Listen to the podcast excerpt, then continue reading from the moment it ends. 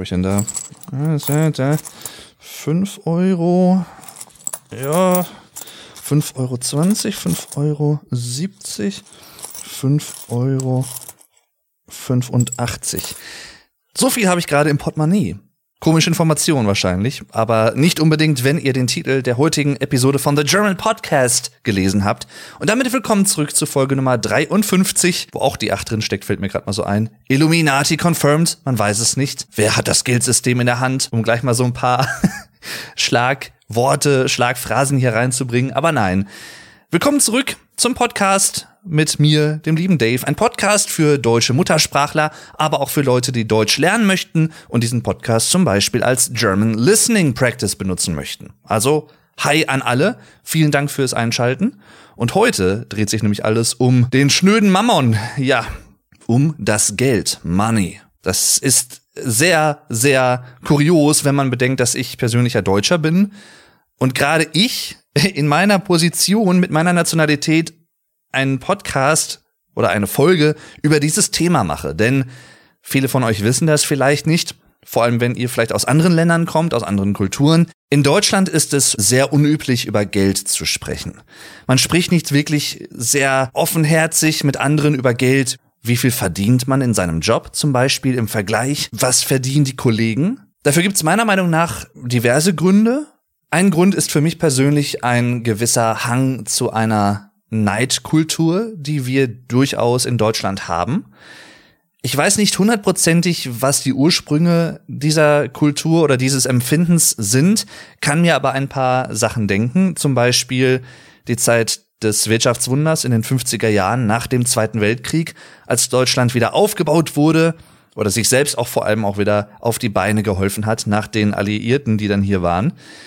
Und die Prosperität, also die Prosperisierung der Wirtschaft, das Aufblühen der Wirtschaft, neue Wirtschaftszweige haben sich entwickelt, neue Unternehmen wurden gegründet und die Wirtschaft florierte. Es gab neue Aufstiegschancen auch für Leute, die vorher vielleicht nicht unbedingt der Fall waren, gerade natürlich auch in Kriegszeiten nicht unbedingt. Man darf ja nicht vergessen, allein in der ersten Hälfte des 20. Jahrhunderts gab es ja zwei Weltkriege, dann auch noch einige Krisenzeiten, ne? Black Friday zum Beispiel, Börsencrash und sowas alles aus heutiger Sicht sehr interessante Fotos von damals noch, wo dann Leute zum Beispiel einen 5 Millionen Mark Schein hatten, um ein Brot zu kaufen und ähnliche Sachen, also Inflation, Deflation, diese ganzen Systeme. Und ich möchte und kann meine Hand dafür nicht ins Feuer legen, aber ich glaube, durch diese Wirtschaftswunderzeit, durch das Aufblühen der Wirtschaft und den daraus resultierenden Reichtumsfolgen, also ne, Wohlstand für viele, nicht unbedingt für alle, aber für sehr viele, vielen Söhnen und Töchtern, denen es besser ging als ihren Eltern und Großeltern, also so ein bisschen auch der American Dream sozusagen, denn das ist ja der Hauptpunkt. Ich glaube persönlich, das hat dazu geführt, dass viele Deutsche den Wohlstand, den wir in Deutschland haben, als eines der reichsten Länder der Welt seit vielen Jahren, ehemaliger Exportweltmeister, mittlerweile sind wir es glaube ich nicht mehr, aber spielen immer noch oben mit in den oberen Rängen der Exporteure weltweit. Ich glaube, viele Leute, viele Menschen in Deutschland nehmen das einfach als etwas Gegebenes wahr, als etwas Selbstverständliches. Da gibt's natürlich auch Analogien zu anderen Themen, die auch mit Geld irgendwo zusammenhängen. Also Thema Freiheit zum Beispiel, Sicherheit. Ja, in Europa sind wir seit dem Zweiten Weltkrieg in Teilen zumindest in Großteilen von wirklich schweren Kriegen verschont geblieben. Gerade vor allem auch in Deutschland jetzt, auf Deutschland bezogen. Natürlich gibt es andere Krisenherde auch in Europa, auch gerade derzeit. Aber in Deutschland hatten wir relativ Glück. Wir hatten die Teilung Deutschlands, aber wir hatten jetzt keinen dritten Weltkrieg, der uns die Wirtschaft komplett runtergefahren hat. Aktuell ist das natürlich wieder etwas anderes mit der Corona-Pandemie, aber davon mal abgesehen, also von Naturereignissen letztendlich irgendwo, können wir uns da relativ glücklich schätzen, wenn man mal die letzten 50, 60 Jahre so betrachtet. Und das führt natürlich auch beim Thema Prosperität, Sicherheit, Freiheit zu einer gewissen, ja, ne, uns geht's gut, Haltung oder das ist doch selbstverständlich, wir kennen es ja auch nicht anders. Man kann es den Leuten ja vielleicht nicht mal zum Vorwurf machen, dass sie so denken. Oder manche zumindest, natürlich nicht alle. Man kann sowas nie verallgemeinern und das möchte ich auch an dieser Stelle nicht tun. Aber ich glaube, man kann durchaus mit Fug und Recht behaupten, dass das durchaus vorhanden ist. Jedenfalls, wie komme ich auf das Thema Geld und Finanzen sozusagen? über das ich heute so ein bisschen sprechen möchte. Meine Meinung dazu, Anekdoten, Erfahrungen damit, ne? Was habe ich mit Geld zu tun? Ich habe vor ein paar Tagen, als ich meine Pause gemacht habe auf der Arbeit, habe ich eine Doku gesehen, das mache ich immer ganz gerne. Es gibt ja viele gut gemachte Dokumentationen, die zum Beispiel, weiß ich nicht, 20, 30, 40 Minuten lang sind. Und da war eine Dokumentation dabei, die mir vorgeschlagen wurde zum Thema Geld. Und das Verhältnis von Reichtum und Armut. Nicht nur in Deutschland, sondern auch in anderen Teilen der Welt.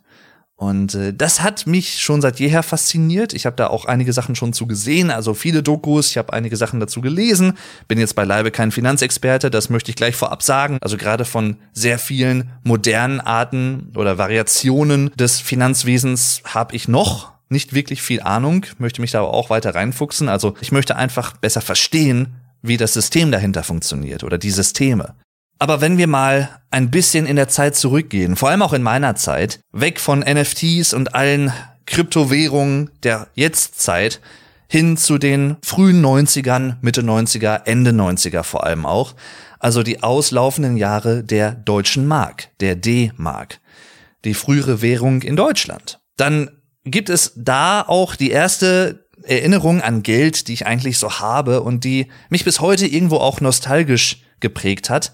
Ich erwähne das mal für Leute, vielleicht für deutsche Zuhörer, die in den 2000ern geboren wurden oder in den späten 90ern, Mitte 90er vielleicht sogar auch noch, die damit nicht so wirklich viel Berührung hatten, einfach altersmäßig. Als es die D-Mark gab, gab es 5 Mark Münzen, 5 D-Mark Münzen. Die 5 D-Mark Münze war relativ groß, silber und das ist etwas, was ich persönlich sehr stark mit meiner Kindheit verbinde, denn vor allem meine Großeltern haben mir eigentlich fast jedes Mal, wenn ich da war, eine 5-Mark-Münze als, ja, Taschengeld, Trinkgeld auch noch mitgegeben. Und für diese 5-Mark-Münze habe ich mir dann meistens so Schnuckeleien gekauft, also Süßigkeiten zum Beispiel beim Bäcker ich kann mich dran erinnern, als ich in der Grundschule war, also ich bin Jahrgang 1991, ich war in der Grundschule von 1998 bis 2002, also genau in den letzten Jahren der D-Mark.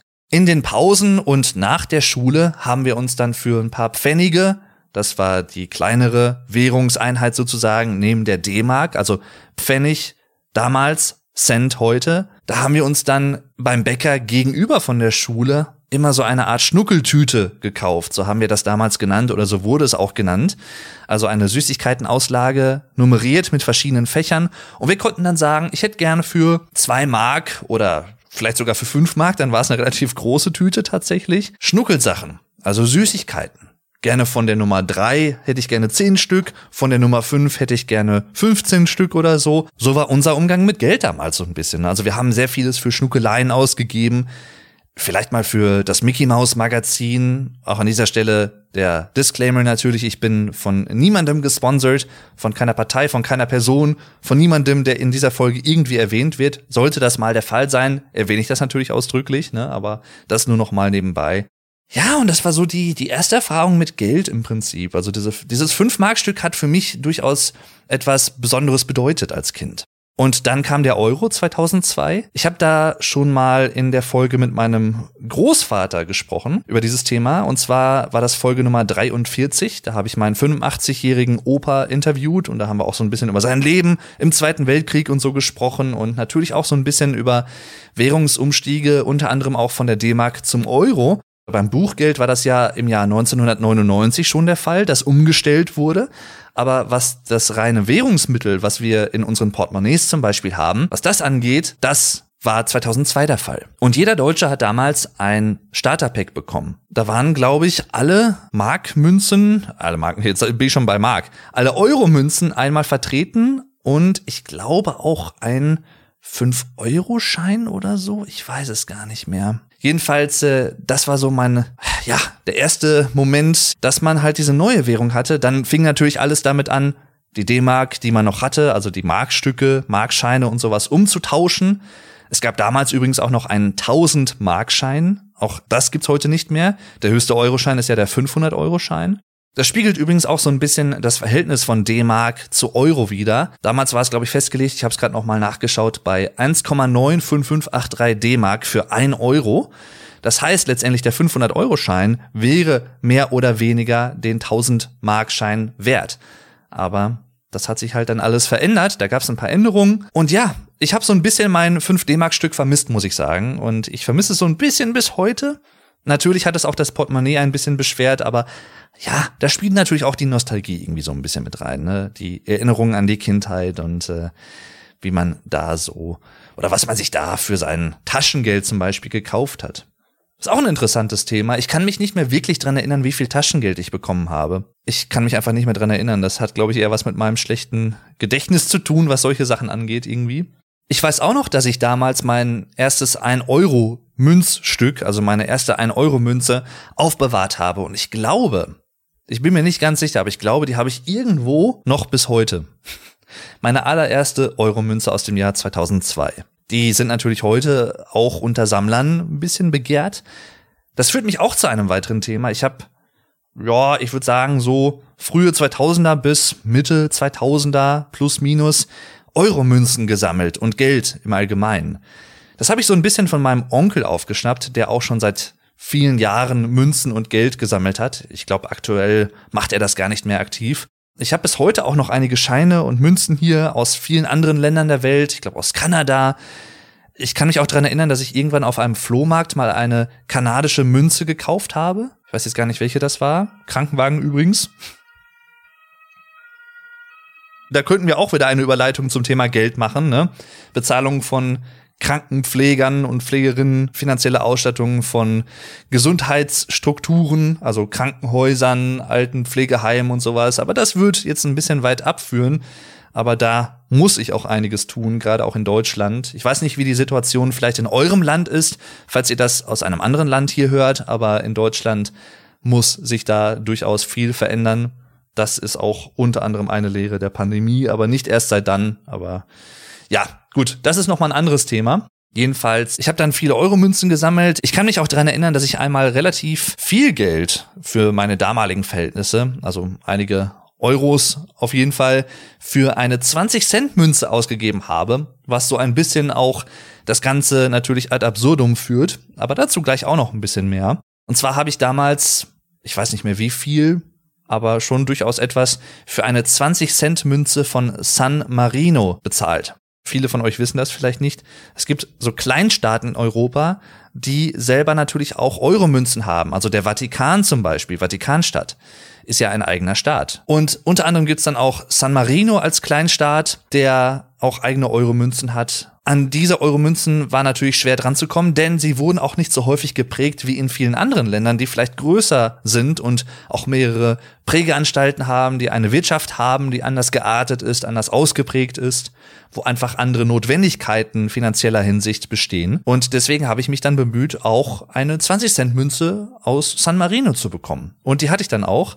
Übrigens gab es bei der D-Mark damals so wie auch heute beim Euro Gedenkmünzen, also Sonderprägungen zum Beispiel. Ich kann mich dran erinnern, dass ich in D-Mark-Zeiten auch noch, ich glaube, eine 10-Mark-Münze hatte oder ein 2 Mark Münzen, mit dem man übrigens dann auch ganz normal bezahlen konnte. Also das war nicht nur reines Sammlergeld oder so, sondern ich hätte tatsächlich mit diesen Münzen auch in einen Supermarkt gehen können oder in ein deutsches Geschäft oder so und ich hätte mit diesen 10 Mark Münzen normal zahlen können.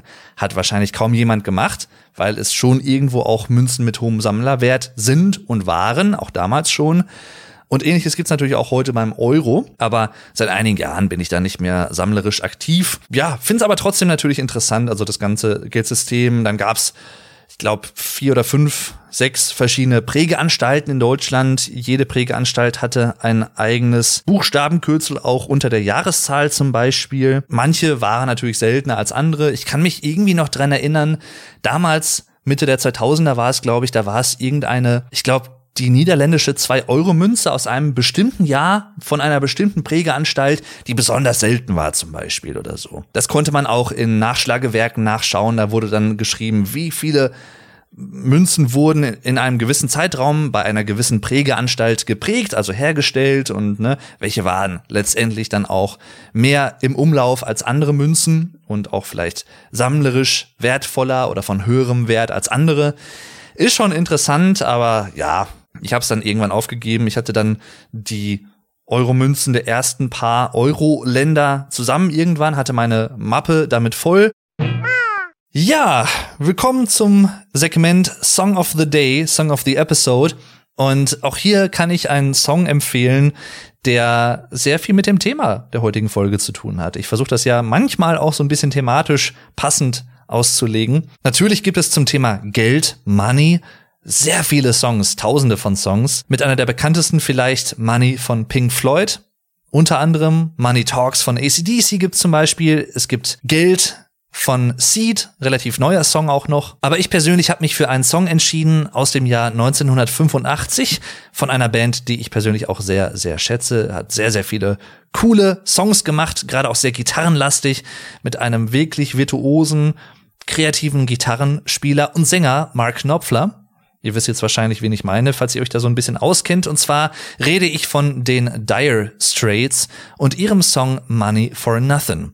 Das war ein Song, der sehr erfolgreich war und bis heute auch noch sehr bekannt ist im Classic Rock Segment, featuring Sting übrigens. Was ich da sehr interessant finde, ist nicht nur dieser treibende Rhythmus des Songs und so und die Musik, das Riff ist natürlich einfach mega geil und mega wiedererkennbar. Also einfach Mark Knopfler als Gitarrist hat einfach ein sehr wiedererkennbares Gitarrenspiel, was ich persönlich total mag. Was ich aber auch interessant finde, sind die Lyrics, denn die sind inspiriert von Mark Knopfler, als er eines Tages, ich glaube, in einem Elektronikfachgeschäft war. Und als er dort war, hat er ein Gespräch, ich glaube, zwischen dem Chef des Ladens und einem Verkäufer gehört. Und der Chef war irgendwie ein bisschen gefrustet wohl. Es war halt eine Wand von Fernsehern aufgestellt und auf diesen Fernsehern lief halt irgendwie, keine Ahnung, MTV oder irgendwas der Chef hat sich wohl so darüber aufgeregt, dass wir hier, ne, wir müssen das und das verkaufen, wir müssen hier mehr verkaufen, bla blub, ne. Das äußert sich in den Lyrics zum Beispiel, we've got to move these refrigerators, we've got to move these color TVs und so, ne. Kennt ihr vielleicht sogar den Song? Jedenfalls dieses gefrustete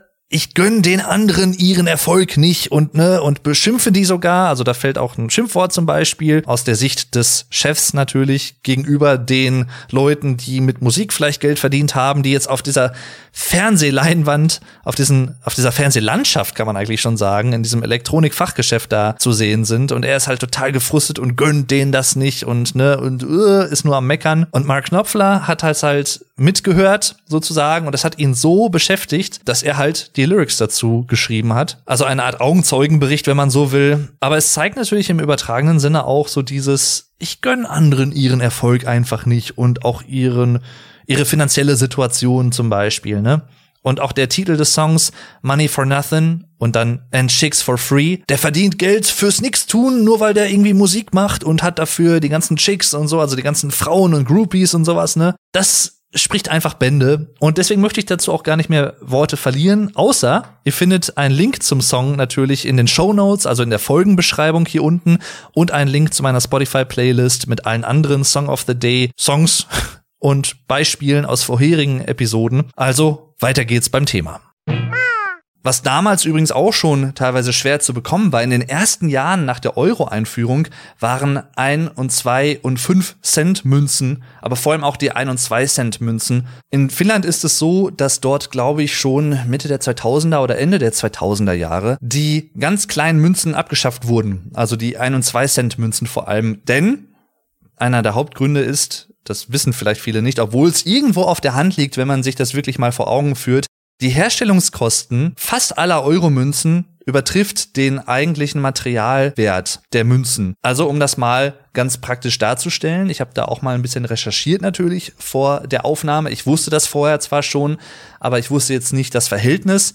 Und zwar ist es so, dass einzig und allein die 1 Cent Euromünze in etwa so viel Wert ausdrückt, wie sie auch vom Material wert ist. Also die Herstellungskosten einer 1-Euro-Cent-Münze, so drückt man es ja auch offiziell aus. Also ein Euro-Cent, viele sagen einfach nur ein Cent, aber ein Euro-Cent wäre eigentlich die Art und Weise, wie man es sagen müsste. Die liegt bei einem Cent. Das heißt, diese 1-Cent-Münze, die einen Wert, einen aufgeprägten Wert von 1 Cent hat, ist auch in etwa 1 Cent in der Herstellung wert. Und alle anderen Euro-Münzen divergieren davon, also weichen davon ab. Es gibt ein immer größeres Missverhältnis, je höher der aufgeprägte Wert der Euromünzen dann ist. Also um das zum Beispiel mal bei einer 50 Cent Münze zu verdeutlichen, obwohl diese Münze natürlich 50 Cent wert ist, weil wir es aufgeprägt haben letztendlich und weil wir es so konventionell irgendwo bestimmt haben. Und mit, mit wir meine ich natürlich auch unter anderem das äh, Bankensystem, Finanzsystem, die Europäische Union in diesem Fall. Die Münze selber ist 50 Cent wert, aber eigentlich ist sie nur circa 4 Cent wert. Und das ist natürlich schon irgendwo ein gewisses Missverhältnis. Krasser ist es natürlich noch mal bei der 2-Euro-Münze, also der größten Euro-Münze, die es aktuell gibt. Da ist es dann so, dass die Herstellung dieser Münze circa 13 Cent beträgt, obwohl die Euro-Münze selbst 2 Euro wert ist. Also wir können uns etwas dafür kaufen, was einen Gegenwert von circa 2 Euro hat. Vor ewigen Jahrhunderten und Jahrtausenden hat man ja eher getauscht. Also da gab es einen Tauschhandel. Weiß ich nicht, ein Bauer brauchte weiß ich nicht, ich sag mal, fünf Hühner und hat dann dafür von einem anderen Bauern 20 Laibe Brot bekommen oder sowas ähnliches. Ne? Also Gegenstände wurden miteinander getauscht und in Relation gesetzt. Also so und so viele Laibe Brot sind so und so viele Hühner wert zum Beispiel, um das jetzt einfach mal aus dem Stegreif sozusagen. Ich weiß nicht, ob das ein realistischer Tausch war, ein realistisches Tauschmittel. Und letztendlich ist natürlich Geld irgendwo immer noch ein Tauschmittel, denn wir geben das Geld ab und bekommen dafür etwas anderes. Das heißt, das hat sich letztendlich nicht geändert. Aber das Verhältnis von uns zu diesen Münzen und vor allem auch das Verhältnis von uns zu Geld als digitalen Zahlen auf unserem Bildschirm vor uns, sei es das Handy, das Smartphone, der PC oder wo auch immer, ein Terminal bei der Sparkasse, bei anderen Banken in Deutschland, bei der Deutschen Bank zum Beispiel, bei der Volksbank. Wir haben so viele Banken in Deutschland. Das Verhältnis dazu und ein gesundes Verhältnis dazu zu behalten, ist natürlich immer schwieriger, gerade auch in den heutigen Zeiten mit digitalem Handel von Geld hier und da, wo einfach, das muss man auch mal so sagen, wesentlich mehr Geld virtuell gehandelt wird als das, was real existiert. Also es gibt manchmal einfach Beträge, mit denen gehandelt wird, digitale Transaktionen von Schattenbanken und ähnlichen Sachen. Da werden Mengen an digitalem Geld gehandelt, die real gar nicht unbedingt so gedeckt existieren. Der Onlinehandel mit großen Summen, die einfach teilweise so groß sind, dass wir uns auch selbst mit unseren menschlichen Gehirnen letztendlich, das klingt jetzt komisch, wenn ich das so sage, aber mit unseren Säugetiergehirnen, wir können uns da nichts drunter vorstellen. Natürlich wissen wir als abstraktes Konstrukt und Konzept, was eine Million Euro sind, dass das viel ist, das wissen wir, aber wir können uns das nicht wirklich bildlich vorstellen. Wir haben dann vielleicht noch am ehesten sowas wie Dagobert Duck im Kopf mit seinem Geldspeicher, wo dann alles irgendwie also Goldbarren getürmt sind oder Münzen oder Geldscheine oder ähnliches. Wir müssen gar nicht zu einer Million gehen. Wir können auch einfach zu 100.000, 500.000 gehen. Ich glaube persönlich, da fängt es auch schon für viele an, dass sie sich das einfach nicht mehr vorstellen können. Und wenn man sich dann natürlich auch nochmal vergegenwärtigt, dass einfach auch gewisse Kontexte darauf fußen und darauf angewiesen sind, mit sehr hohen Geldbeträgen zu hantieren, nicht nur in der Finanzwelt, sondern auch politisch natürlich. Da sind dann nicht mehr Millionen, sondern auch Milliarden oder Billionen Summen teilweise sogar notwendig. Es ist unmöglich, dass sich irgendjemand da wirklich eine realistische Vorstellung von machen kann, wie viel das eigentlich ist. Wir sehen dann irgendwie sechs, neun, zwölf Nullen auf dem Bildschirm, aber das heißt gar nichts. Das heißt ja nichts. Wir wissen, wie gesagt, oh, das ist sehr viel, das ist enorm viel.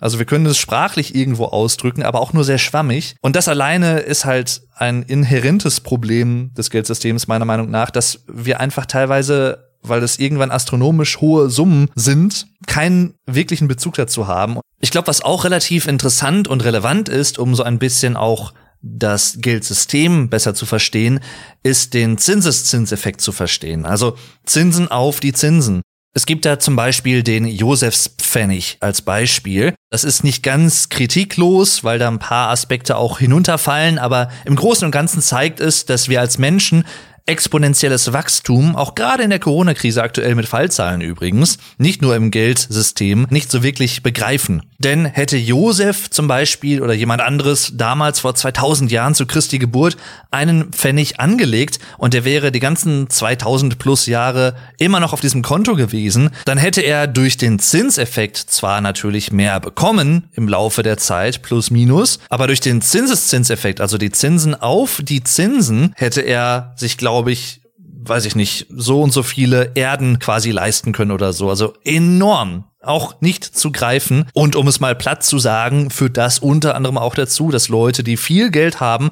auch viel leichter ihr Geld vermehren können, als Leute, die weniger Geld langfristig anlegen können. All das ist darauf angewiesen, dass wir Vertrauen in das Geldsystem haben und auch darauf vertrauen, dass wir nicht nur gestern, sondern auch heute und übermorgen und auch in 10, 15 Jahren etwas für das Geld bekommen, was wir jetzt haben. Dass es irgendwo einen mehr oder weniger gleichbleibenden Grundwert hat. Natürlich gibt es Schwankungen, wie gesagt, ne? also Zinsen, Zinseszinsen, Negativzinsen und ähnliche Sachen, Zinspolitik. Aber als Gesellschaft eines Landes mit einer Währung vertrauen wir im Prinzip darauf, dass das irgendwo so bleibt.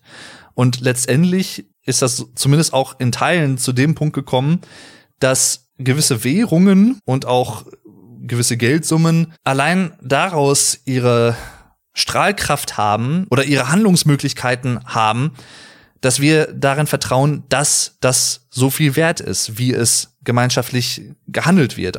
Wenn wir einfach sagen würden, zum Beispiel, gerade auch bei Währungen, wo das gedruckte Papier Geld oder auch die geprägten Münzen keinem realistischen Gegenwert als Absicherung bei Banken zum Beispiel mehr entspricht, weil die Goldreserven einfach nicht dafür vorhanden sind zum Beispiel, um es mal ganz direkt auszudrücken, dann könnten theoretisch gesehen ganze Länder ab einem gewissen Punkt sagen, sorry, wir wissen aus Erhebungen, Statistiken und sowas alles natürlich, dass eure Währung in dem Sinne nicht mehr so zu 100 Prozent gedeckt ist mit Sicherheiten, dass wir kein Vertrauen mehr in eure Währung haben und diese nicht mehr benutzen. Und natürlich auch der Onlinehandel mit Geld, ne, mit gewissen abstrakten digitalen Summen auf dem Bildschirm. Da ist dann irgendwann einfach die Bodenhaftung verloren gegangen letztendlich. Im wahrsten Sinne des Wortes. Nicht nur bei den Leuten, die teilweise mit solchen sehr exorbitant hohen Beträgen in Sekunden, Millisekundenschnelle weltweit hin und her traden, sondern auch in der realen Welt. Das darf man meiner Meinung nach nicht vergessen ohne jetzt groß in das Thema Steuern oder Besteuerung einzusteigen. Aber ich persönlich bin zum Beispiel ein Verfechter einer digitalen Transaktionssteuer. Also eine gewisse Besteuerung auf digitale Transaktionen, auf Börsen zum Beispiel, Börsenmärkten und sowas, wo in Millisekunden wirklich hohe Beträge hin und her gehen, teilweise auch nicht wirklich übersichtlich, natürlich schon irgendwo unter einer Börsenaufsicht, na, aber es gibt natürlich auch einen Teil davon, der vielleicht auf einer etwas dunkleren Seite, um es mal so auszudrücken, hin und her bewegt wird. Und die müsste ja noch nicht mal hoch sein. Die müsste ja vielleicht nur auf jede Zahlung irgendwie 0, so und so viel Prozent sein. Also wirklich minimal eigentlich, aber trotzdem hoch genug, dass gewisse hochspekulative Geschäfte und Geschäftsmodelle vielleicht einfach nicht mehr lukrativ genug sind.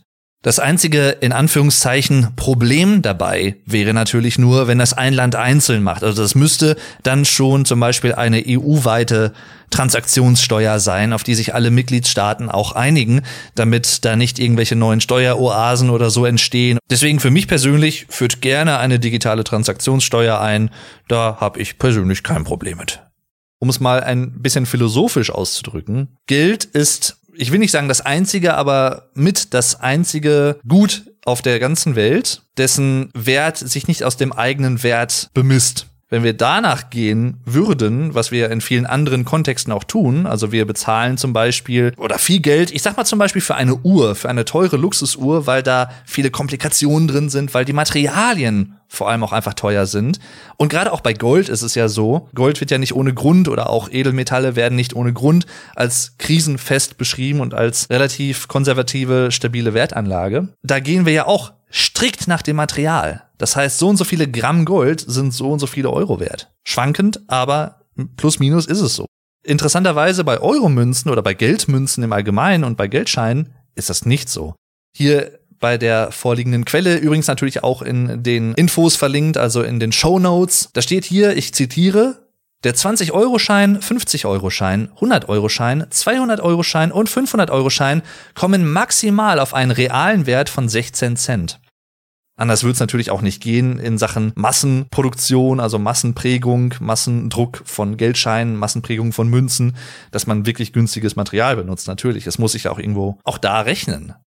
In Deutschland ist es übrigens dann auch so, Zurückkommend zu der Abschaffung von 1 und 2 Cent Münzen aus dem Geldverkehr in manchen Teilen der Eurozone, also zum Beispiel Finnland, da ist es so, dass die nicht mehr existieren. Die haben dann nur noch Preise, die rund sind, also 5 Euro, statt was wir in Deutschland haben würden, 4,99 Euro zum Beispiel. Und einer der Gründe, warum wir in Deutschland zum Beispiel sehr stark fast überall dazu tendieren, Vielleicht mit Ausnahme interessanterweise von sogenannten 1-Euro-Läden, also wo man gewisse Güter und Gegenstände für genau 1 Euro kaufen kann. Also nicht irgendwie 99 Cent oder so, sondern genau für eine 1-Euro-Münze zum Beispiel, ist ein gewisser Effekt. Psychologisch vor allem auch, denn Geld hat natürlich auch viel mit Psychologie zu tun. Also der Handel mit Geld und mit ähnlichen Sachen.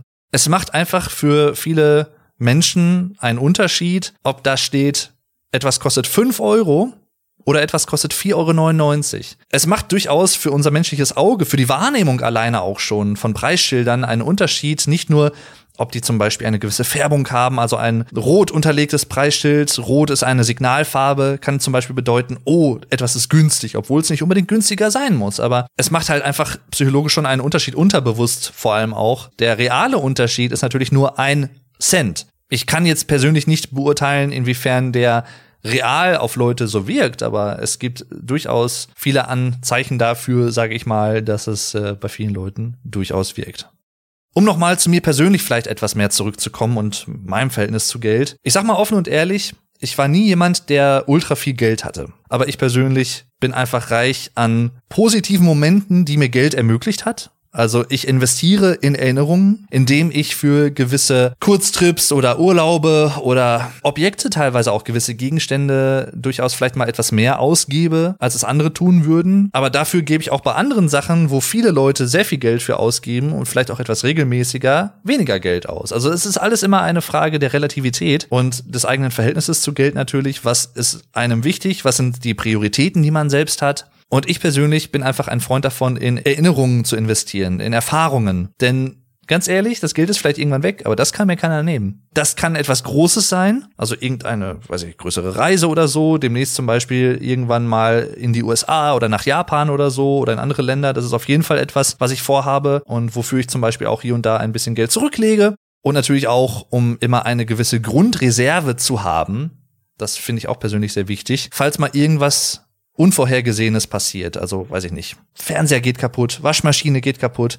In der Wohnung, wo ich hier lebe, habe ich die Küche von meiner Vormieterin übernommen. Die war Mitte 90 und dementsprechend war die Küche auch eingerichtet. Und das meine ich jetzt gar nicht gegen sie natürlich, ne? Die Waschmaschine ist halt Asbach uralt und ich möchte gar nicht wissen, was die schluckt. Ich habe sie noch immer. Eigentlich hätte ich sie mal längst wahrscheinlich austauschen müssen, denn äh, umweltfreundlich ist da wahrscheinlich auch was anderes. Und auch finanziell haut das, glaube ich, ziemlich rein. Aber ich nutze sie halt immer noch, weil ich persönlich auch jemand bin, der Gegenstände gerade auch technische Gegenstände, eigentlich fast immer so lange nutzt, bis sie kaputt sind. Auch das unterscheidet mich, glaube ich, und das meine ich jetzt nicht als, boah, ich bin besser als alle anderen, sondern rein praktisch, wenn ich das, ich, ich kriege es immer wieder bestätigt, also nicht tagtäglich, aber sehr regelmäßig, dass ich da, glaube ich, etwas äh, ja, weiß ich nicht, einfach einen anderen Bezug habe oder eine andere Vorgehensweise habe. Also ich brauche nicht jedes Jahr ein neues Handy. Ich brauche nicht jedes Jahr das neueste Handy, das neueste Tablet. Gleichwohl kann ich verstehen, was der Reiz ist, warum viele Leute das wollen. Ich verstehe das absolut. Aber ganz ehrlich, das ist relativ unnötig. Meiner Meinung nach. Mag ja jeder so handhaben, wie er oder sie das will. Es gibt natürlich auch viele Technikfreunde da draußen, die einfach natürlich immer dieses Neueste haben müssen, um auch mitreden zu können und so. Können ja alle machen, ne? Wenngleich ich schon betonen muss, weil so ehrlich muss man dann auch sein, also seltene Erden zum Beispiel, ne? Stichwort seltene Erden aus ärmeren Gebieten der Welt hinausholen, um dann in der westlichen Welt, in der ersten Welt sozusagen auch relativ luxuriöse technische Güter zu produzieren. Ist auch ein bisschen schwierig, muss man schon sagen. Um vielleicht nur ein Beispiel für mich persönlich zu nennen, was aber sehr gut zeigt, wie ich mit solchen Sachen umgehe. Ich habe sieben, acht, neun, vielleicht sogar zehn Jahre lang mein Samsung Galaxy benutzt. Also das allererste Samsung Galaxy S Modell, was 2010 auf den Markt kam. Das war übrigens auch so die Zeit, wo ich das als mein erstes Smartphone hatte. Ich glaube, ich hatte vorher kein anderes. Und ich habe dieses Handy einfach genutzt, bis es nicht mehr ging. Bis es einfach nicht mehr anging, der Akku war kaputt oder ich habe den Akku auch mal ausgetauscht zum Beispiel. Also ich habe sogar was in dieses Handy investiert, bevor ich ein neues Handy, ein neueres Modell gekauft habe. Ich habe dann einfach das Handy einfach bis zum bitteren Ende benutzt. Dürfte vielleicht sogar 2017 oder so gewesen sein als meins kaputt ging, das allererste, ich gucke gerade mal nach. Genau, das S7, S8 war es, glaube ich, zu dem Zeitpunkt tatsächlich. Das war so das aktuellste Modell und ich hatte immer noch mein allererstes, also das allererste Galaxy S-Modell. Habe ich mich geschämt? Nö. In gewisser Hinsicht werde aber auch natürlich ich oder Leute wie ich von der Wirtschaft versucht ausgetrickst zu werden. Ich, ich drück's mal so aus. Wir wissen ja, viele Hersteller bauen extra ge manche Geräte, zum Beispiel Drucker ist ein sehr gutes Beispiel, so, dass sie nur eine relativ kurze Lebensdauer haben, einen Lebenszyklus des Gerätes, dass man schon nach einem oder zwei Jahren teilweise vielleicht äh, ja ein neues Gerät kauft. Denn auch das hat sich sehr geändert. Früher gab's einfach da auch mehr Optionen, Sachen zu reparieren, Radios. Also mein Vater war zum Beispiel auch mal als Radio- und Fernsehtechniker tätig, hat halt auch solche Sachen repariert in seinem frühen Berufsleben. Ein Indikator auch, um vielleicht beim Thema Handy zu bleiben. Das Handy, was ich jetzt heute habe, ist ein super Handy. Ist richtig toll, Ne? Auch da möchte ich jetzt keine Werbung für machen, aber ähm, es ist halt ein S20 von Samsung. Ich bin mit Samsung sehr zufrieden. Aber es gibt auch viele andere gute Handyhersteller natürlich oder Tablet-Hersteller wie für manche Leute sicherlich auch Apple. Für mich vielleicht ein bisschen weniger, aber ja, Huawei, um nur ein paar andere zu nennen. Aber seit ein paar Modellen ist es so, dass man den Akku selber nicht mehr austauschen kann.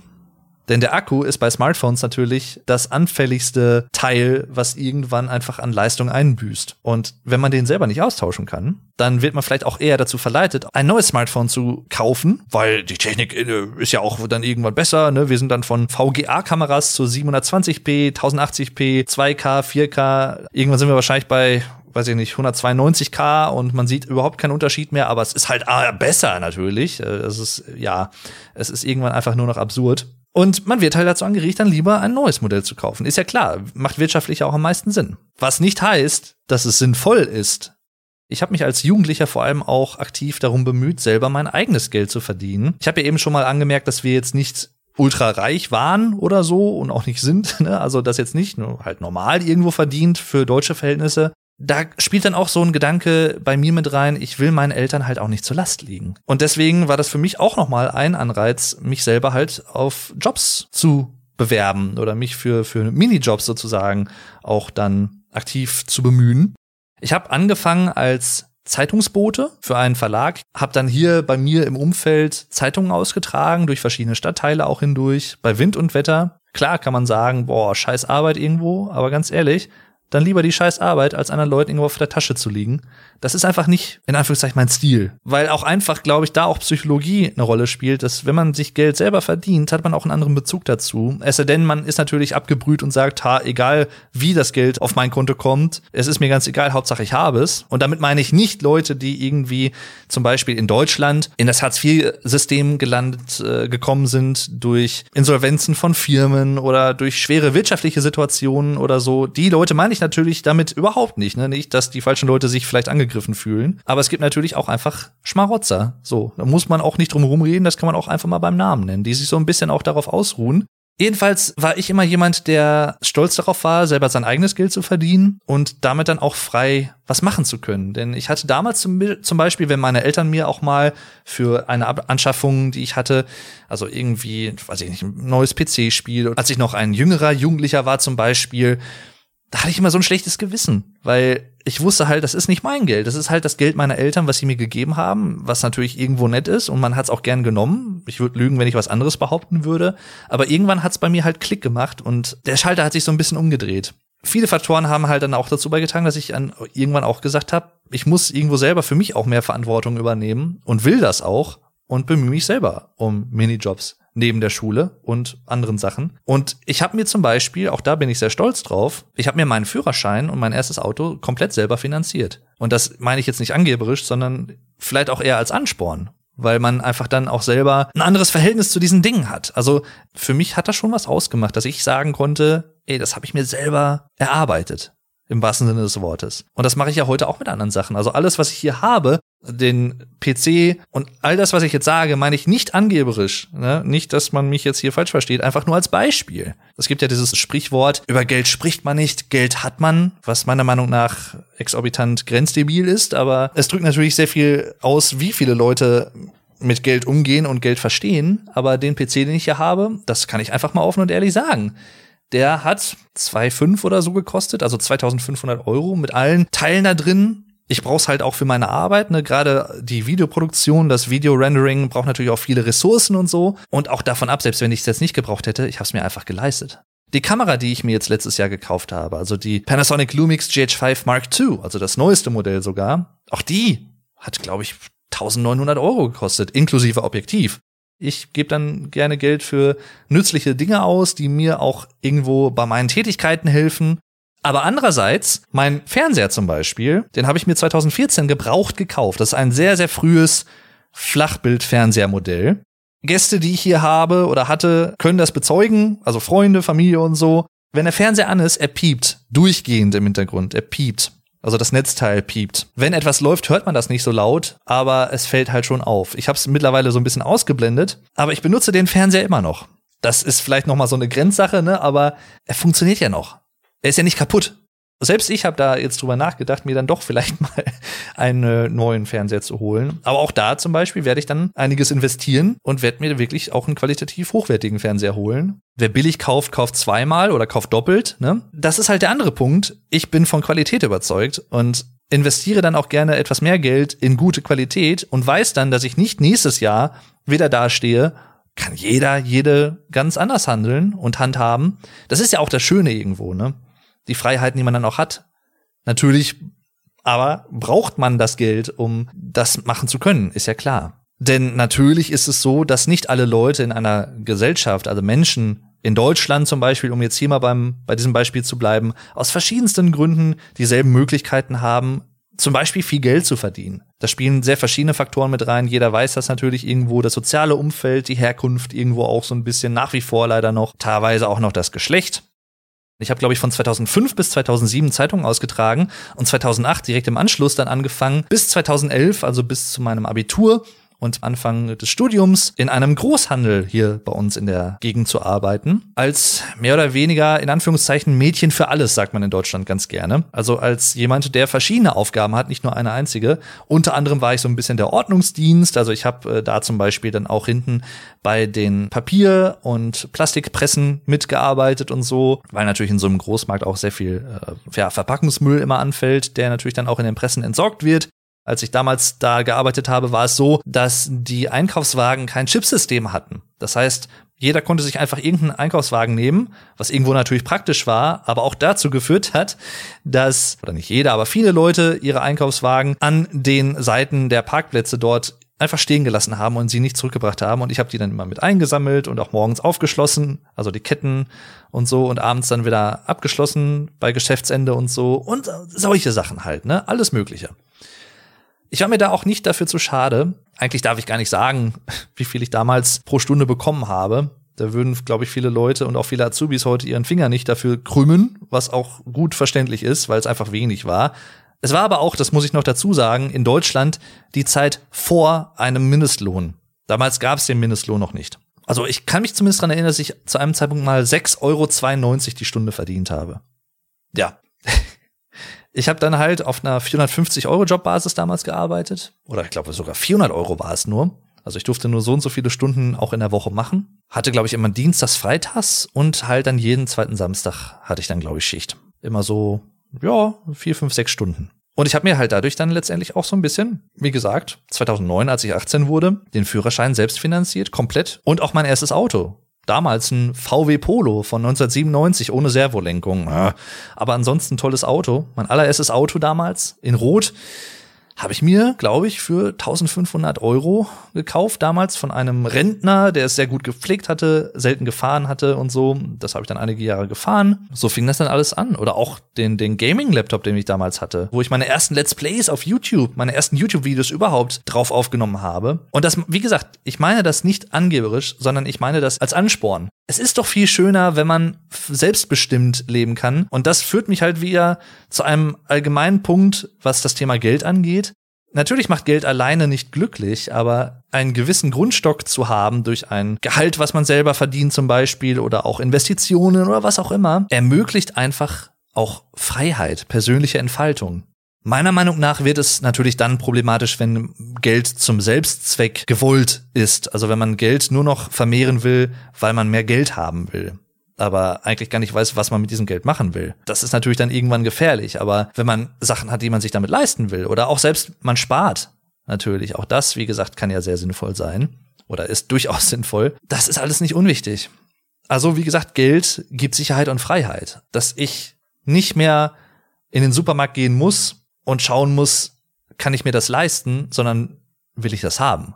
Natürlich ist es trotzdem sinnvoll, auf Preise zu achten. Natürlich kann man trotzdem sparsam sein. Das eine schließt das andere nicht aus. Aber ich muss dann nicht dahin gehen und sagen, hm, kann ich mir das diesen Monat noch leisten oder so. Und zum Beispiel ist es auch so, auch das kann ich ganz offen sagen, ich habe zum Beispiel auch ein gewisses Kontingent, ich sag mal in Anführungszeichen, an Spielgeld. Und damit meine ich jetzt nicht, dass ich irgendwo ins Casino gehe oder in eine Spielothek oder sowas in der Hinsicht, dass ich irgendwie Blackjack spiele oder so.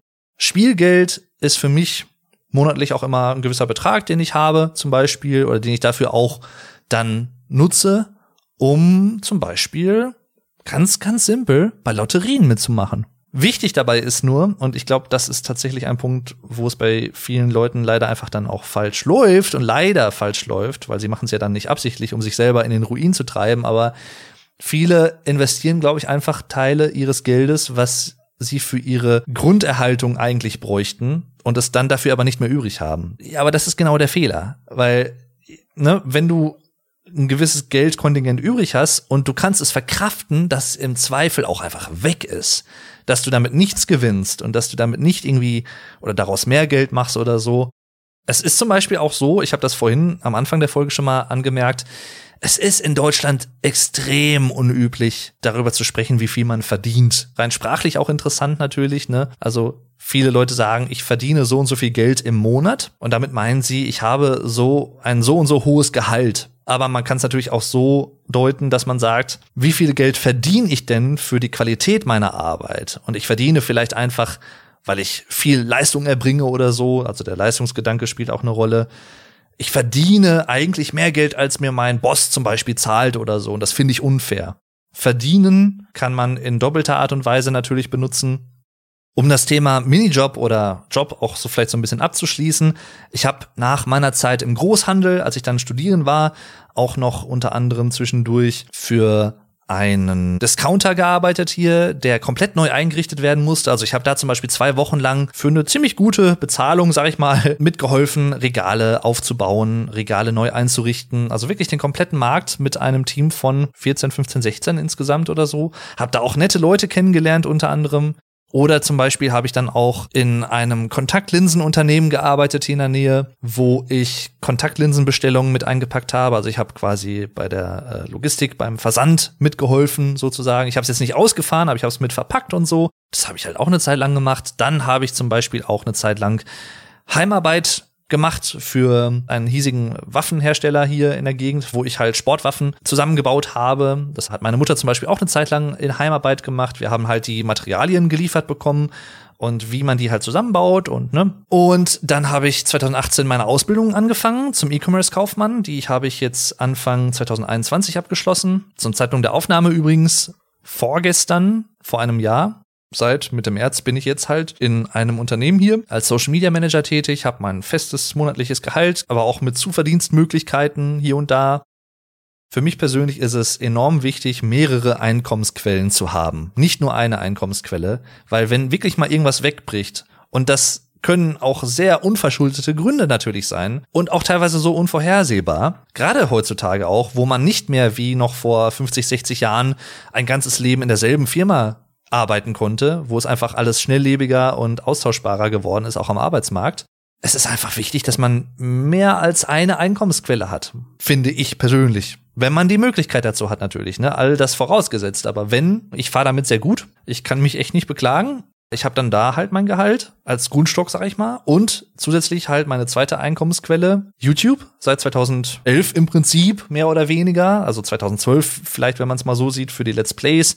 Da war es halt dann wirklich nur ein paar Centbeträge pro Monat. Und da hat es dann ewig gedauert, bis man bei Google AdSense, das ist das Auszahlungsverfahren sozusagen, um es mal ganz allgemein und einfach auszudrücken, für Einnahmen über YouTube, über Werbung, die abgespielt wird und so, oder Superchat-Tipps, die man bekommt, also Trinkgeld vor allem auch, denn eigentlich ist es Trinkgeld und keine Spende, wenn man keine allgemeinnützige Organisation ist als Unternehmer. Da gibt's zum Beispiel diese, diesen Threshold, also dieses Limit von mindestens 70 Euro, die man auf diesem Konto haben muss, damit das monatlich ausgezahlt wird. Und ich kann mich halt dran erinnern, es gab halt viele Jahre, wo das bei mir halt ewig gedauert hat, bis ich überhaupt mal ansatzweise in diese Gegend gekommen bin. Und dann hat sich das halt irgendwann geändert. 2016, 2017 würde ich sagen, dass ich halt irgendwann einfach immer auch drüber war. Um es jetzt einfach mal ehrlich zu sagen, ich bin da gut drüber. Dank des Vlog Dave Kanals natürlich auch.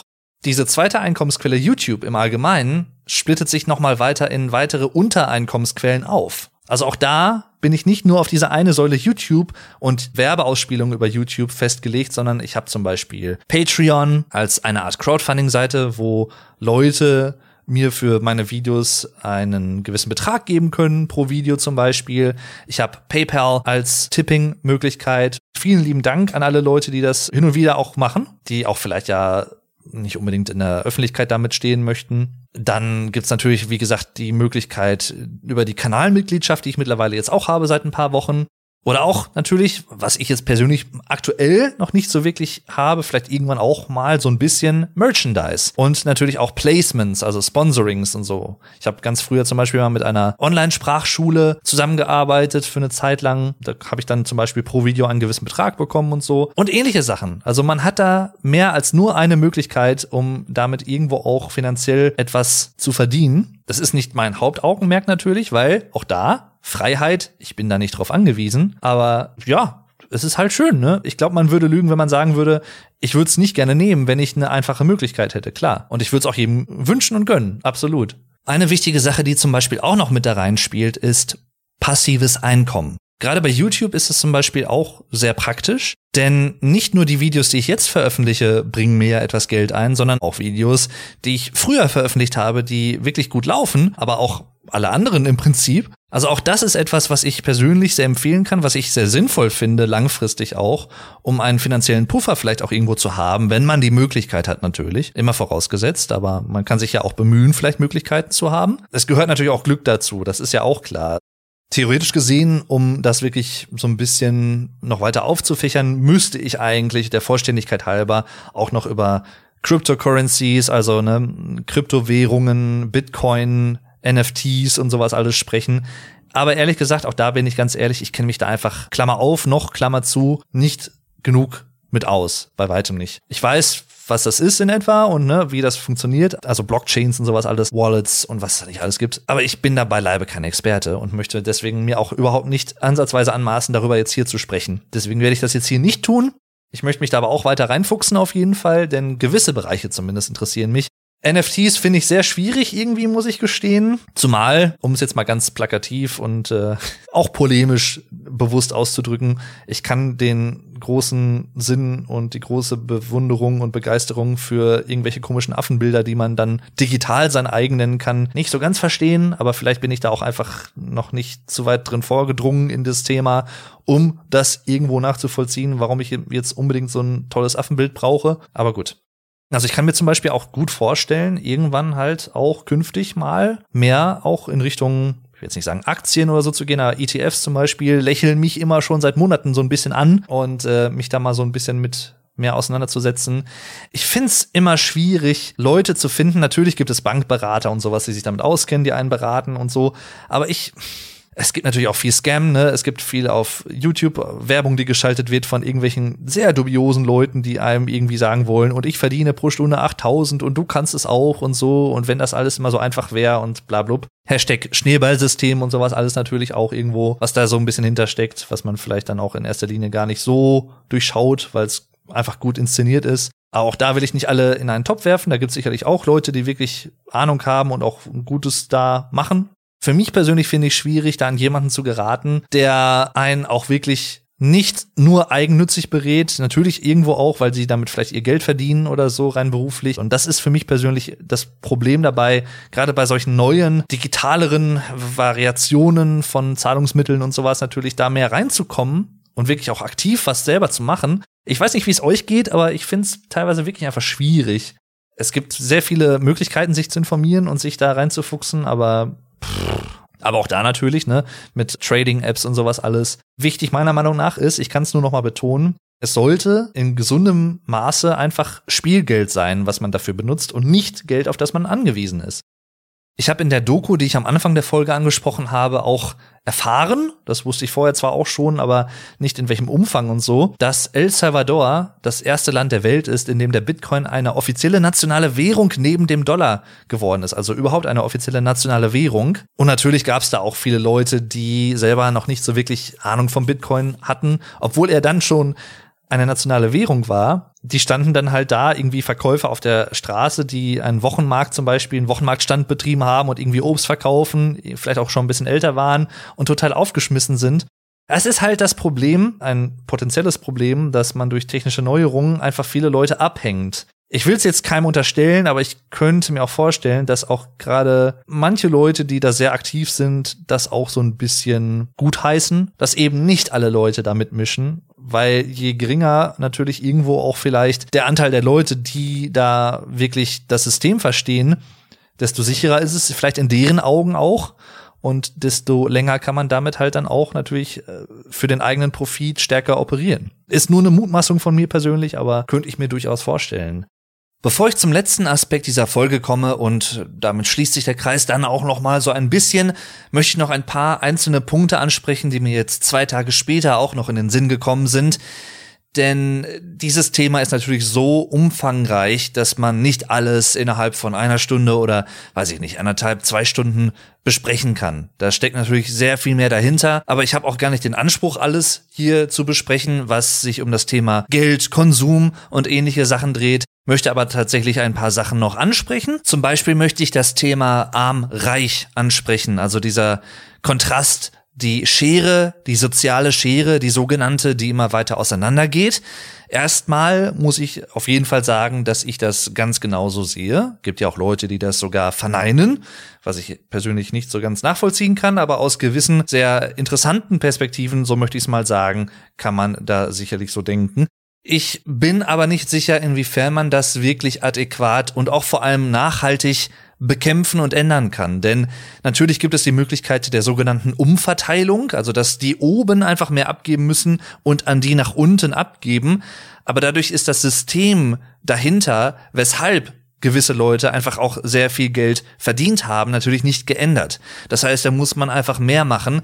Das kann aus meiner Sicht ein Schritt sein, und gerade auch in der Corona-Pandemie mit vielen Leuten, die auch sehr viel Geld in dieser Zeit verdient haben, während es vielen anderen Unternehmern und Unternehmerinnen besonders schlecht ging und geht, da, ja, da muss man, glaube ich, was machen und auch dieser Kit der Gesellschaft bröckelt da auch an diesen Stellen einfach immer mehr auseinander. Das hat nichts nur mit Impffragen oder ähnlichen Sachen zu tun, sondern auch mit wirtschaftlichen Fragen und Folgen und gewissen Leuten, die davon sehr stark profitiert haben. Unter anderem leider auch einige deutsche Politiker, die sich ja mit Maskendeals und sowas ihre Taschen voll gemacht haben.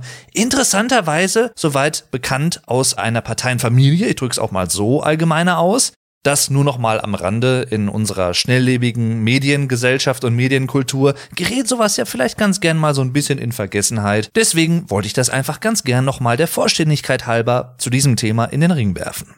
Bin ich persönlich für eine Reichensteuer? Es ist natürlich immer leicht, das zu fordern, wenn man selbst nicht zu den oberen 10% gehört.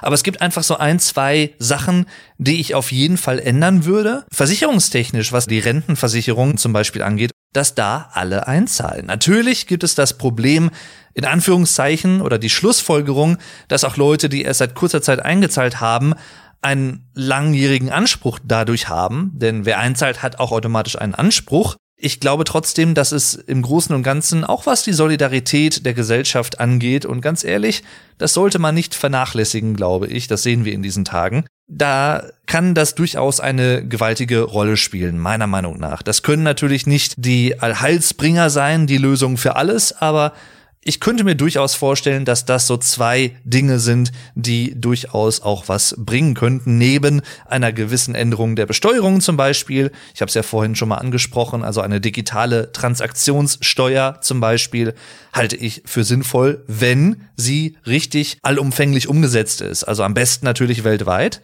aber zumindest vielleicht europäisch.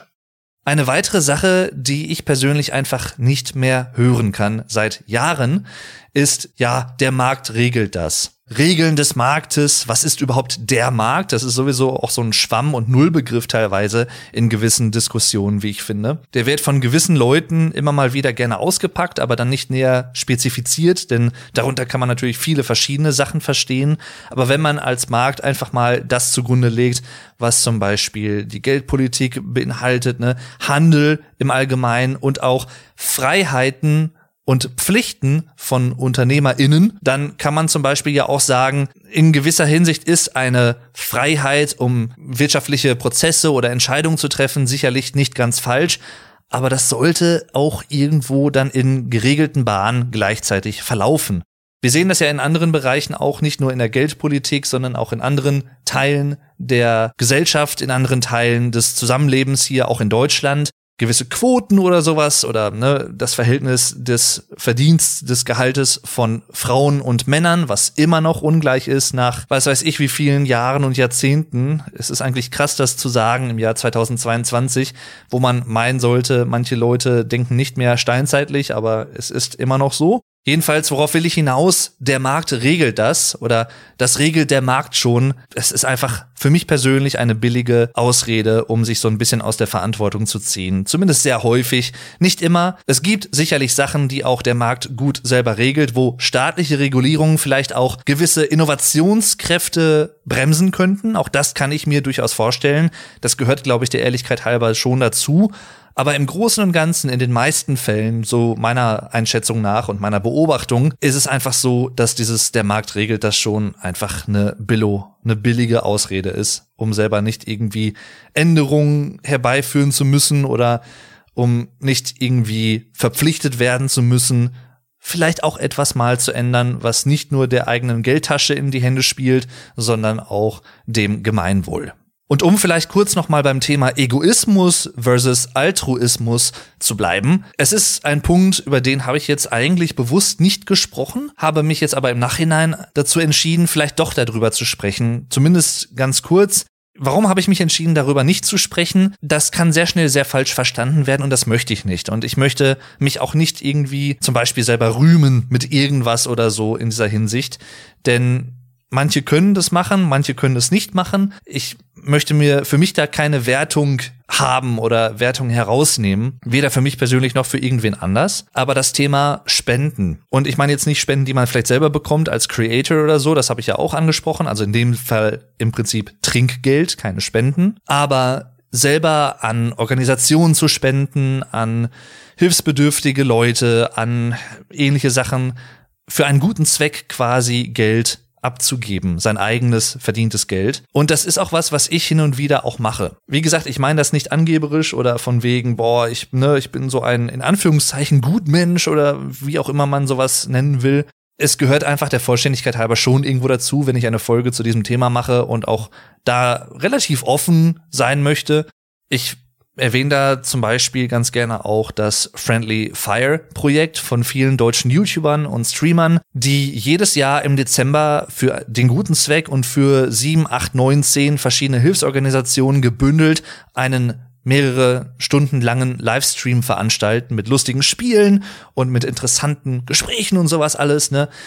Und auch immer sehr vielen Zuschauern. Die haben halt mittlerweile nach Ende des Streams fast immer seit zwei, drei Jahren über eine Million Euro zusammen bekommen. Durch Sponsoren natürlich auch, durch Merchandise, aber auch durch Spenden, letztendlich durch Trinkgelder von Zuschauern dort. Und auch dort beteilige ich mich zum Beispiel jedes Jahr. Das ist für mich so ein bisschen ein kleines Ritual.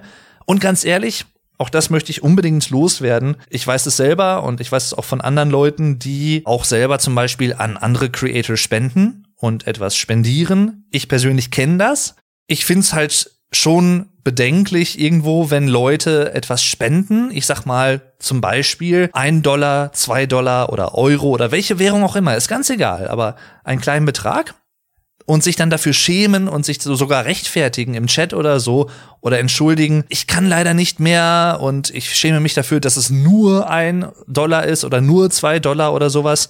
Da muss ich jetzt einfach ganz klar sagen, du brauchst dich dafür nicht zu schämen, in keiner Art und Weise, nicht mal im kleinsten Ansatz überhaupt. Die Tat an sich oder die Handlung an sich ist halt schon so großzügig und es ist, es ist doch egal, wie viel das ist. Das ist erstens was, was man persönlich nicht als selbstverständlich erachten sollte, als Empfänger dieser Spenden und Trinkgelder. Und so geht's mir definitiv auch. Ich habe das nie als etwas Selbstverständliches empfunden und tue das auch nie. Ich habe da keine Erwartungshaltung, dass ich von irgendjemandem zum Beispiel als Creator selber jetzt erwarten würde, dass das jemand macht. Schämt euch nicht dafür, wenn ihr ein Dollar, zwei Dollar oder wenn ihr solche Beträge auch spendet. Und als letzte Anekdote zu diesem Themenkomplex vielleicht auch noch, Letztes Jahr war es, glaube ich, 2021, also jetzt zum Zeitpunkt der Aufnahme letztes Jahr, dass der von mir sehr hoch geschätzte amerikanische Streamer und Creator Co Carnage seinen jährlichen Charity-Stream gemacht hat für St. Jude. Das ist eine Organisation beziehungsweise auch ein Krankenhaus, ein Unternehmen, was sich darauf spezialisiert hat, Kinderkrankheiten zu bekämpfen und auch darin zu forschen, was man dagegen machen kann. Also vor allem auch Krebskrankheiten von Kindern und ähnlichen Sachen. Da habe ich 10 Dollar gespendet und habe mich aber irgendwie verklickt oder vertan oder so und habe die Donation, also die Spende letztendlich dann im Stream gesehen. Co hat es auch vorgelesen und da hieß es dann 100 Dollars, also 100 Dollar. Und ich dachte mir so, Moment, das ist aber nicht das, was ich gespendet habe.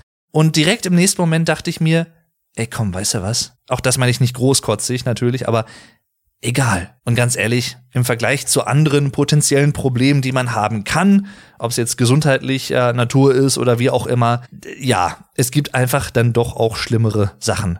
es ist einfach mal so. Deswegen meine Ermunterung, falls ihr das natürlich könnt und möchtet, auch kleine Beträge für solche guten Zwecke machen einen Unterschied.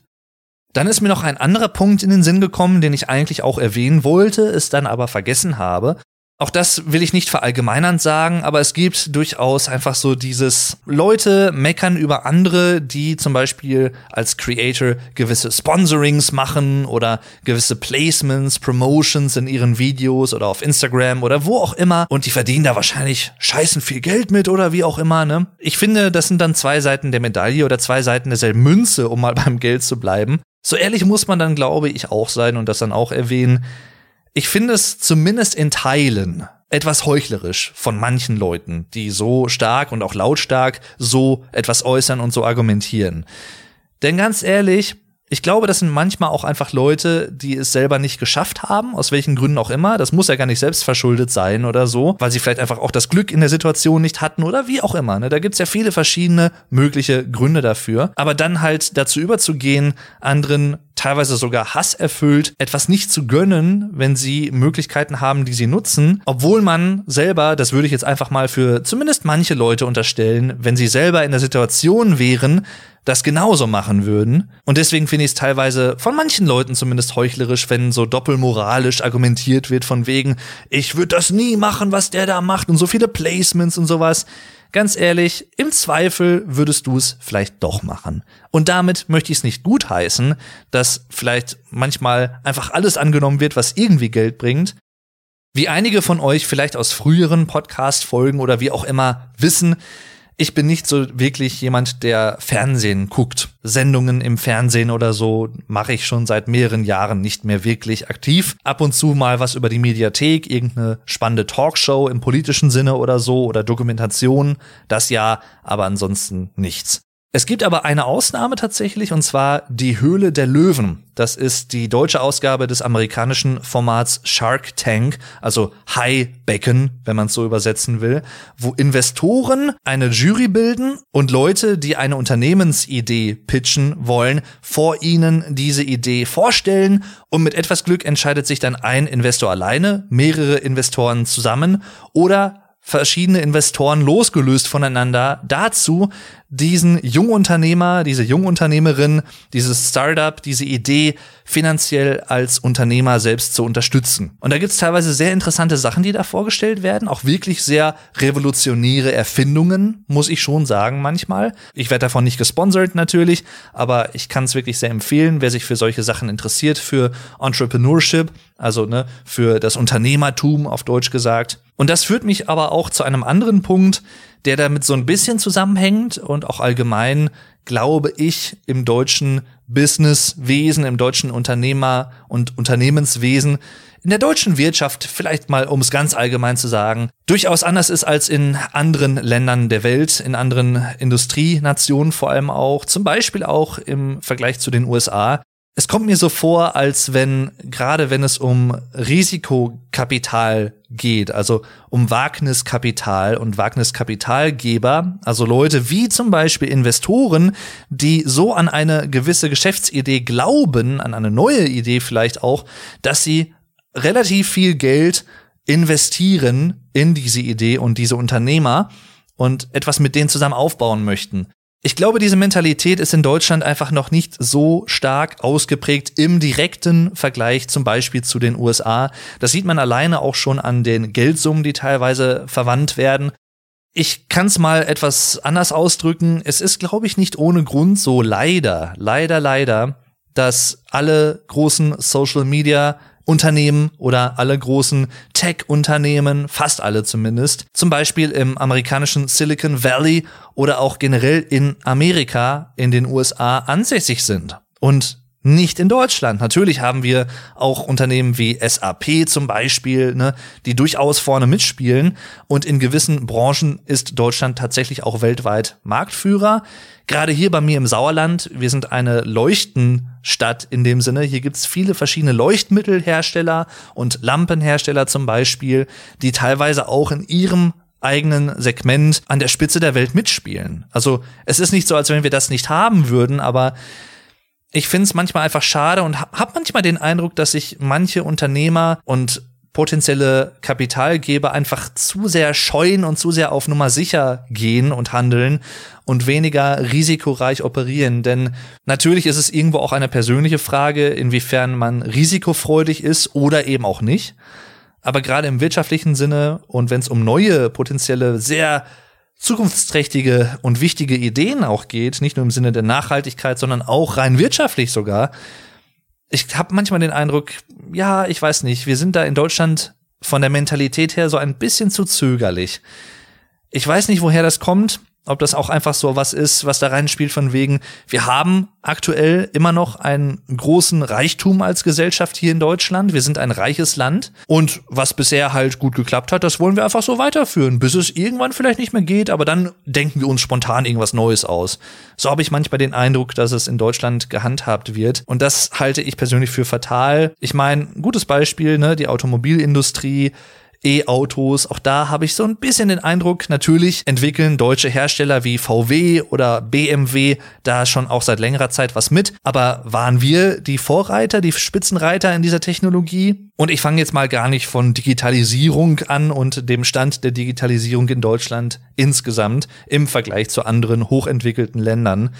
Das lasse ich mal, weil sonst würde ich, glaube ich, nur noch weinen im Vergleich auch da tut sich, glaube ich, so langsam ein bisschen was, aber das ist eine Sache, die ich persönlich als Deutscher auch einfach sagen muss, aus meiner persönlichen Sichtweise.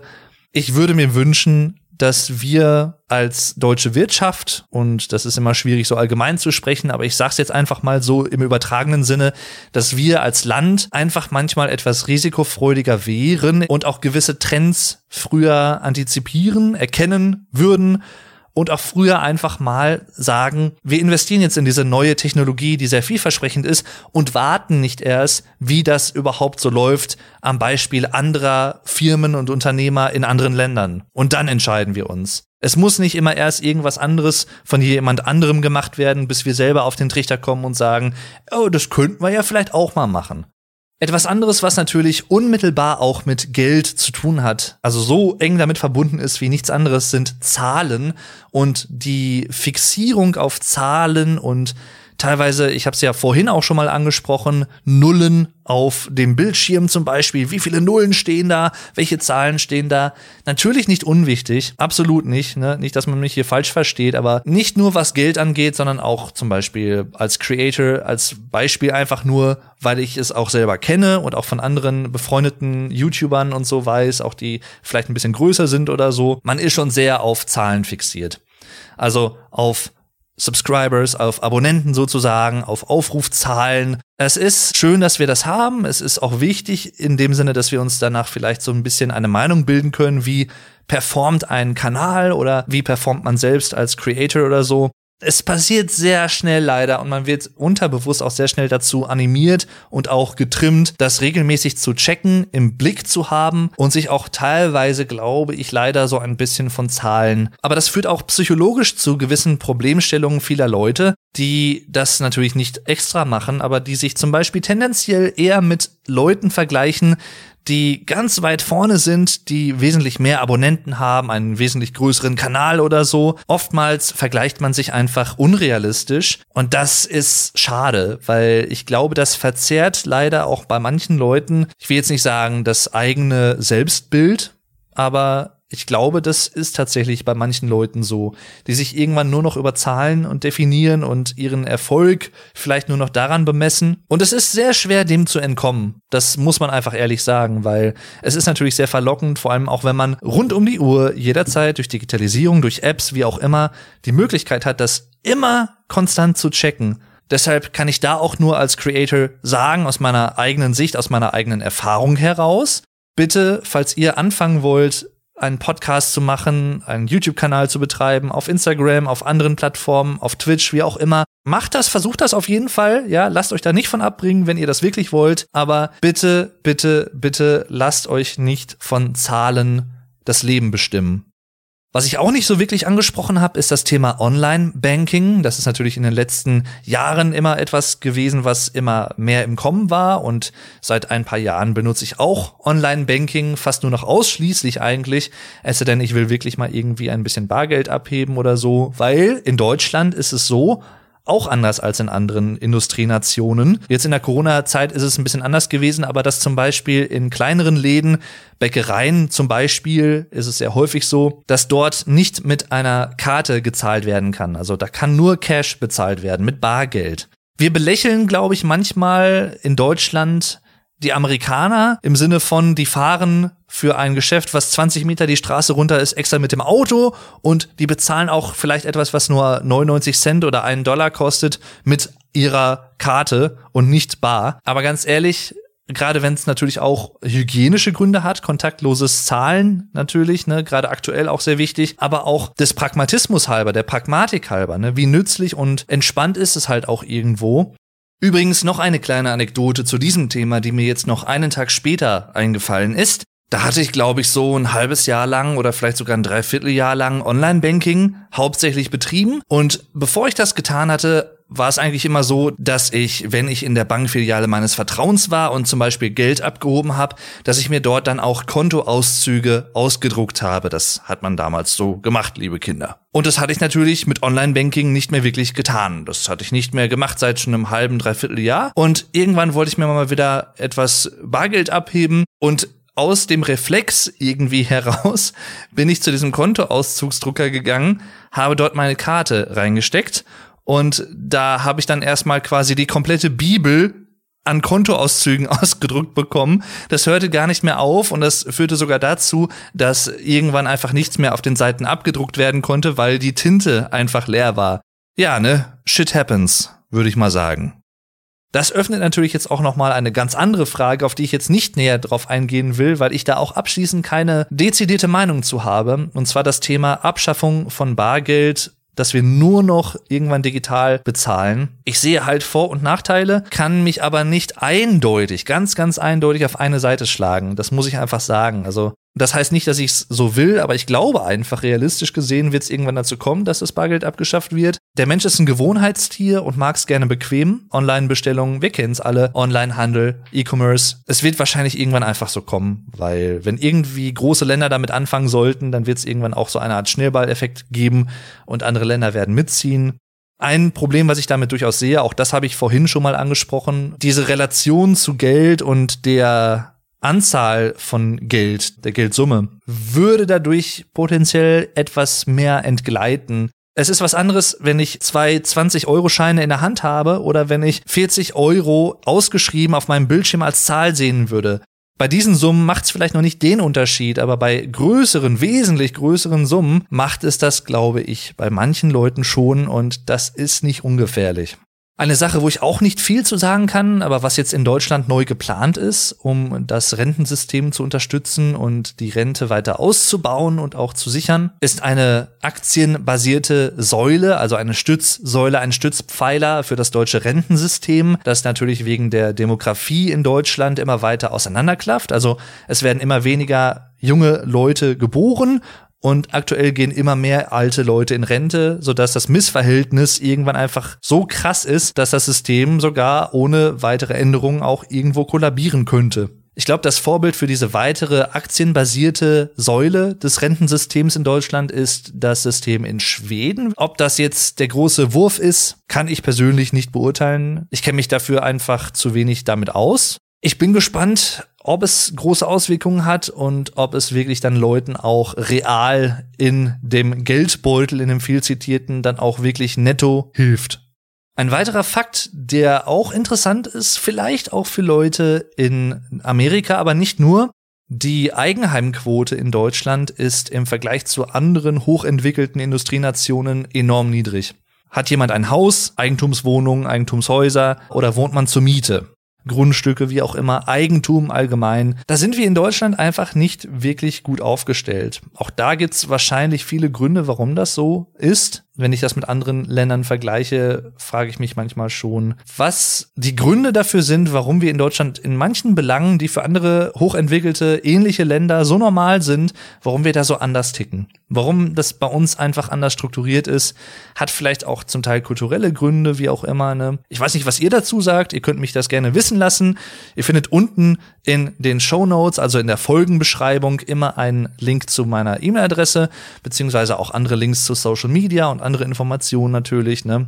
An dieser Stelle sei das nochmal gesagt, aber das ist tatsächlich auch etwas, also gerade Eigentumswohnungen aktuell. Ich bin jetzt 30,5 Jahre alt. Das ist eigentlich das perfekte Alter, um da einzusteigen. Und ganz ehrlich, ich spiele auch immer stärker mit dem Gedanken, das vielleicht demnächst zu tun. Ich habe auch schon einen Beratungstermin angepeilt für solche Sachen, um mich einfach erstmal allgemein zu informieren. Weil ich sag mal, klar, ob ich jetzt einem Vermieter das Geld in den Rachen werfe oder ob ich selber einfach meine eigene Immobilie abbezahle monatlich, dann kann man, glaube ich, auch wenn man die Möglichkeit hat, immer unter der Voraussetzung natürlich, ne, und sich damit nicht überhebt oder so, ist es, glaube ich, auch langfristig, auch im Sinne einer gesunden Altersvorsorge, durchaus sinnvoll, das zu tun.